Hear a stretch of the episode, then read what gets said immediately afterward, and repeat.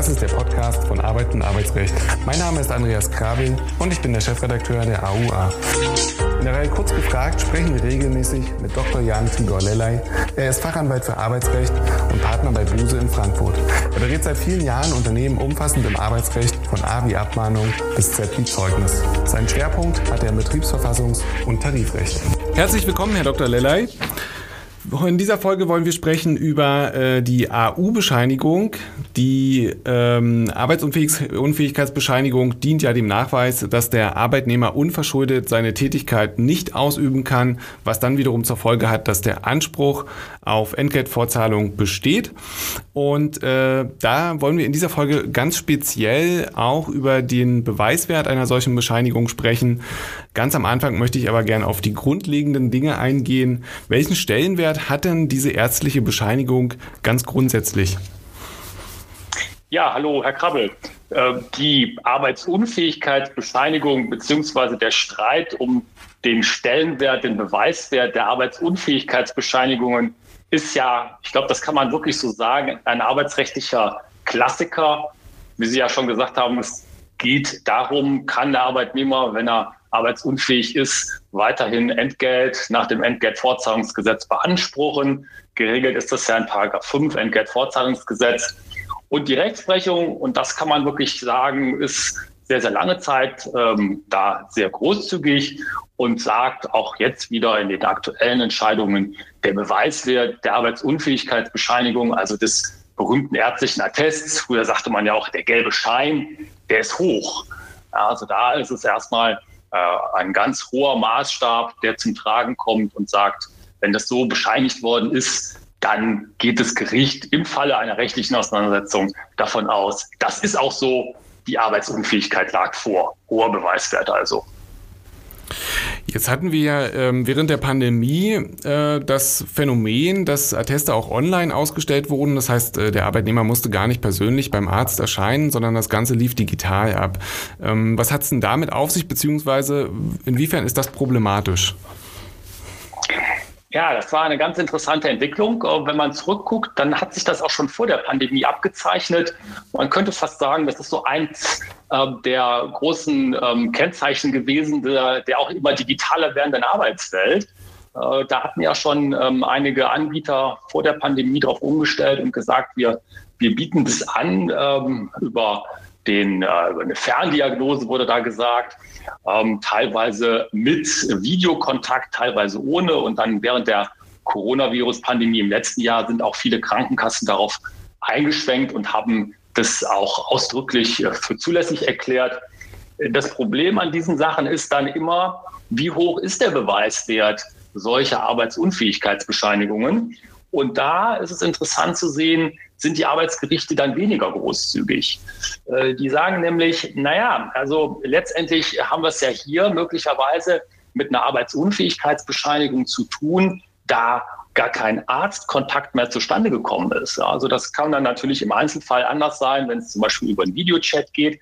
Aber erstmal ist es doch was völlig anderes, wie die Arbeitsgerichte sagen, aus meiner Sicht auch völlig zu Recht, wenn jemand beim Arzt vorstellig wird und hinterher dann das Attest erhält nach der Untersuchung durch den Arzt oder die Ärztin oder das Ganze einfach digital online abläuft.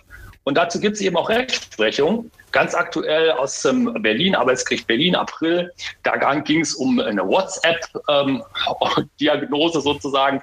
Und da hat das Arbeitsgericht gesagt, der Beweiswert von solchen Arbeitsunfähigkeitsbescheinigungen, der ist erschüttert. Der ist also auf keinen Fall mehr so hoch, wie wir das aus den traditionellen Arbeitsunfähigkeitsbescheinigungen, also den klassischen nach Arztbesuch kennen.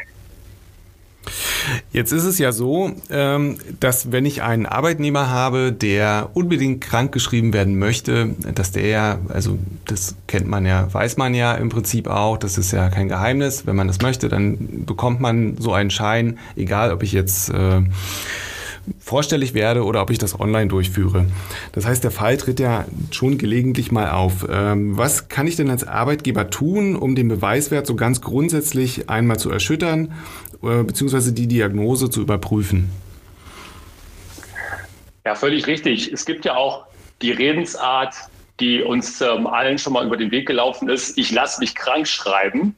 Ja, ich lasse mich krank schreiben. Das äh, ist ja im Grunde genommen schon genau die Aussage, Herr Krabbel, die Sie da richtig äh, gerade sagt. Nicht? Also da geht der Mitarbeiter hin und sagt, ich lasse mich krank schreiben. Das heißt, ich gehe sowieso davon aus, dass ich die Arbeitsunfähigkeitsbescheinigung bekomme. Und das ist richtig, wie Sie sagen, in, in manchen Fällen leider auch so.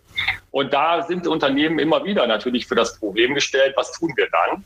Der klassische Weg ist äh, der medizinische Dienst der Krankenkassen wo ich ja äh, nach SGB Römisch 5 die Möglichkeit habe, als Unternehmen bei ähm, Zweifeln an der Arbeitsunfähigkeit eine Überprüfung durch den medizinischen Dienst der Krankenkassen zu veranlassen. Ganz offen gesprochen, häufig ist es ein Papiertiger oder ein zahnloser Tiger. Warum? Weil das einfach zu lange dauert. Äh, viele Krankenkassen, unserer Erfahrung in der Praxis nach, brauchen einfach viel zu lange, um eine solche Untersuchung dann auch durchzuführen. Und teilweise muss man auch sagen, hört man in der Praxis leider viel zu oft, dass auch diese Untersuchung durch den medizinischen Dienst äh, nicht gerade äh, sehr äh, mit ähm, großen, ja, ich sage mal, äh, Sorgfalt, will ich jetzt nicht sagen, aber doch wenig ähm, in die wirklichen Details reingeht. Also das ist ähm, häufig was, was gesagt wird, medizinischer Dienst der Krankenkassen, das könnte man tun. In der Praxis heißt es sich dann ähm, in vielen Fällen leider als Papiertiger. Äh, darüber hinaus gibt es aber natürlich auch andere Dinge und die werden dann ja auch viel in äh, Prozessen äh, bei Gericht vorgetragen, nämlich einfach so die tatsächlichen Umstände. Das kann sich zum Beispiel auch aus einem Attest ergeben. Interessanterweise hatten wir das in einem etwas anderen Zusammenhang ja auch in der Coronavirus-Pandemie immer wieder, wenn über die Maskenatteste gestritten wurde. Da waren die Gerichte ja auch, vor allen Dingen auch Verwaltungsgerichte, sehr kritisch. Und zwar haben die sich kritisch die ärztlichen Begründungen in den Attesten angesehen. Das kann natürlich auch die Arbeitgeberin tun, die mit dem Attest konfrontiert ist. Typischer Praxisfall ist der, dass wenn die Spezialisierung des Arztes nicht mit dem Leiden zusammenpasst, nicht? Also äh, wenn, wenn da Ärzte mit einer bestimmten Spezialisierung äh, das Attest ausstellen, aber offensichtlich ist, dass das Leiden, was da attestiert wird, gar nicht in die Spezialisierung reinfällt. Das wäre zum Beispiel so ein Ansatzpunkt. Oder eben auch, äh, wenn ähm, Ärzte teilweise auch einen Ruf dafür haben, solche sogenannten Gefälligkeitsatteste, das ist ja auch ein Begriff, den die Gerichte so benutzen, auszustellen. Da gibt es also einige Möglichkeiten, die aber ganz häufig sich in den Einzelfällen erst entwickeln. Man sollte also als Arbeitgeberin, als Unternehmen, wenn man mit solchen Attesten konfrontiert ist, ganz genau hingucken und auch wirklich die Details sich anschauen. Ja, genau. Also wie Sie sagen, ähm, es bietet sich halt immer an, im Einzelfall ähm, mal genau drauf zu schauen, wenn es irgendeinen Anlass gibt. Also wenn ich ein ungutes Gefühl habe, äh, das entspricht ja dann häufig auch der, der Realität. Ähm, wir haben es jetzt in dieser Woche am 8.9.2021 ähm, vom BAG ein Urteil äh, mit einem Urteil zu tun, was eine sehr spezielle Konstellation hatte. Dort äh, ging es auch um eine AU-Bescheinigung und die Erschütterung des Beweiswerts. Äh, können Sie da mal ganz kurz den Sachverhalt schildern, worum es da genau ging? Ein aus meiner Sicht super spannender Fall. Wenn ich darf, ganz kurzer prozessrechtlicher Schlenker, denn im Ergebnis hat ja hier das Unternehmen äh, den äh, Fall gewonnen beim BAG und die Vorinstanzen, das äh, Arbeitsgericht und dann auch Landesarbeitsgericht Hannover, Niedersachsen, hatten das noch anders entschieden, hatten also gegen die Arbeitgeberin entschieden und hatten auch die Revision nicht zugelassen. Und die haben dann mit einer erfolgreichen Nichtzulassungsbeschwerde das angegriffen und waren dann in der Revision erfolgreich. Ähm, da muss man sagen, wer äh, sich im Prozessrecht etwas tummelt, der weiß, dass Nichtzulassungsbeschwerden, wenn die erfolgreich sind, das ist ganz, ganz kleine Fälle, ganz, ganz kleine Zahl von Fällen. Und äh, das muss ich sagen, ist sicherlich äh, sehr gut gemacht gewesen. Und der, der Fall, der ist ähm, ja auch fast, wie man sagen kann, wieder in den klassischen Konstellationen. Da ist, äh, steht eine Kündigung im Raum und äh, dann ähm, wird eine Arbeitsunfähigkeit ähm, einge Arbeitsunfähigkeitsbescheinigung eingereicht, also eine Arbeitsunfähigkeit wird attestiert und interessanterweise deckt die sich genau mit äh, der Kündigungsfrist, also vom Zeitraum her. Und davor hat es dann wohl auch ähm, eine kleinen, ähm, kleine Diskussion gegeben, wo äh, die betroffene Arbeitnehmerin, die dann hinterher arbeitsunfähig wurde oder eben auch nicht arbeitsunfähig wurde, so sinngemäß sagte, naja, also die Weiterarbeit hier bei euch, die hat ja eh äh, keinen Sinn mehr für, für mich. Und dann gab es auch, und hier kommen wir wieder auf das, was wir gerade sagten, ein interessantes Detail, nämlich dass das in dem Attest so sinngemäß hieß, äh, sonstige nicht näher bezeichnete Bauchschmerzen. Das ist also in den Ähm, in dem Tatbestand des Urteils kann man das so nachlesen, aus dem Attest sozusagen zitiert. Ja, und da kamen dann eben zu Recht äh, Zweifel auf an der Arbeitsunfähigkeit der Arbeitnehmerin. Und äh, das Ganze äh, führte dann äh, zu einer gerichtlichen Auseinandersetzung, die dann im Ergebnis für das Unternehmen erfolgreich verlaufen ist. Ja, vielen Dank. Ähm, ich würde noch mal ganz gern kurz zusammenfassen oder äh, würde Sie bitten, zusammenzufassen, äh, wie ein Arbeitgeber eigentlich jetzt vorgeht, ähm, so wie so eine Art Checkliste vielleicht, ähm, wenn der begründete Verdacht besteht. Und wir haben ja jetzt auch aus diesem Fall schon relativ klar gesehen, und das gibt die Praxis ja auch her, dass sich Arbeitnehmer in der Regel nicht ganz schlau anstellen, wenn sie ähm, sich in Anführungszeichen krank schreiben lassen, sodass da immer Anhaltspunkte da sind. Was mache ich als, als Arbeitgeber nochmal ganz konkret, vielleicht ganz kurz zusammengefasst, ähm, wenn ich äh, Tatsachen habe, die einfach gegen das sprechen, was in der AU-Bescheinigung steht? Ja, es kommt äh, eben auf die Einzel, die, die wirklich die Einzelheiten äh, an. Also ich denke, wenn man das Ganze chronologisch aufbaut, erstmal hat man ja äh, als gut organisiertes Unternehmen sowieso einen Prozess äh, etabliert, der die Abfrage von Arbeitsunfähigkeitsbescheinigungen vorsieht. Nicht? Ähm, das äh, ist äh, in einem gut gemachten Arbeitsvertrag ist das festgehalten. Das heißt, davon kann man erstmal ausgehen, die Mitarbeiter sind verpflichtet, spätestens nach drei Tagen, möglicherweise sogar auch vorher, eine Arbeitsunfähigkeitsbescheinigung vorzulegen. Das ist natürlich der erste Schritt. Ich sage das deswegen, weil sowas manchmal auch vergessen wird, in Anführungszeichen. Und dann ähm, ist die ganze Sache natürlich schon an diesem Stadium zu Ende. Also das braucht man.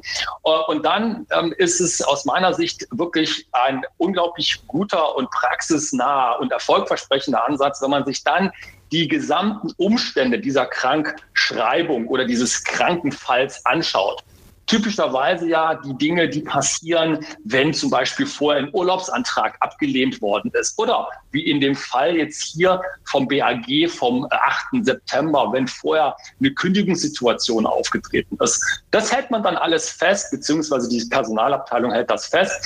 Und dann, wenn das Attest tatsächlich dann reinkommt innerhalb der Frist, dann guckt man sich das Attest an und hat möglicherweise auch einen gewissen Überblick, ähm, welche Ärzte da schon in der Vergangenheit Vergangenheit mal aufgesucht worden sind, hat ja möglicherweise auch einen Überblick über aufgrund der Personalakte über vorherige Arbeitsunfähigkeitsbescheinigungen der Betroffenen und kann dann sich sofort ein Bild machen, ist hier nicht nur das Bauchgefühl, was ja, wie Sie richtig sagen, Herr Krabbel, meistens ein sehr guter Start ist, aber dann von dem Bauchgefühl ausgehend tatsächlich Anhaltspunkte für die für die Zweifel an der Arbeitsunfähigkeit kann, man, kann ich die mit wirklichen Anhaltspunkten hinterlegen und von dort aus gehe ich dann weiter. Ja? Und äh, dann ähm, kann das ja sich entwickeln, einerseits über ein, zu einem Streit über Entgeltfortzahlung, also dass ich überhaupt als Unternehmen die Entgeltfortzahlung verweigere oder möglicherweise da kommen wir dann schon in die extremen Fälle, möglicherweise in eine äh, Abmahnungs- oder Kündigungssituation,